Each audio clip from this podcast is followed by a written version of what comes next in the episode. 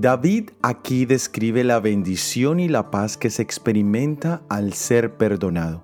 Esta experiencia es el Evangelio en forma práctica y esto se vivía en el Antiguo Testamento en el santuario. David sabía por experiencia propia el beneficio que era cumplir las leyes ceremoniales que apuntaban al Mesías venidero, en quien se cumpliría la bendición del perdón por su sacrificio vicario.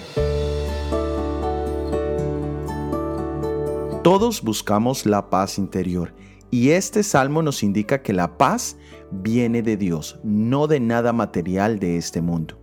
Y el mayor perturbador de esa paz es el pecado. Este primero nos engaña y nos lleva a cometerlo y luego nos acusa y nos atormenta. ¿Cómo podemos obtener la paz una vez que hemos pecado?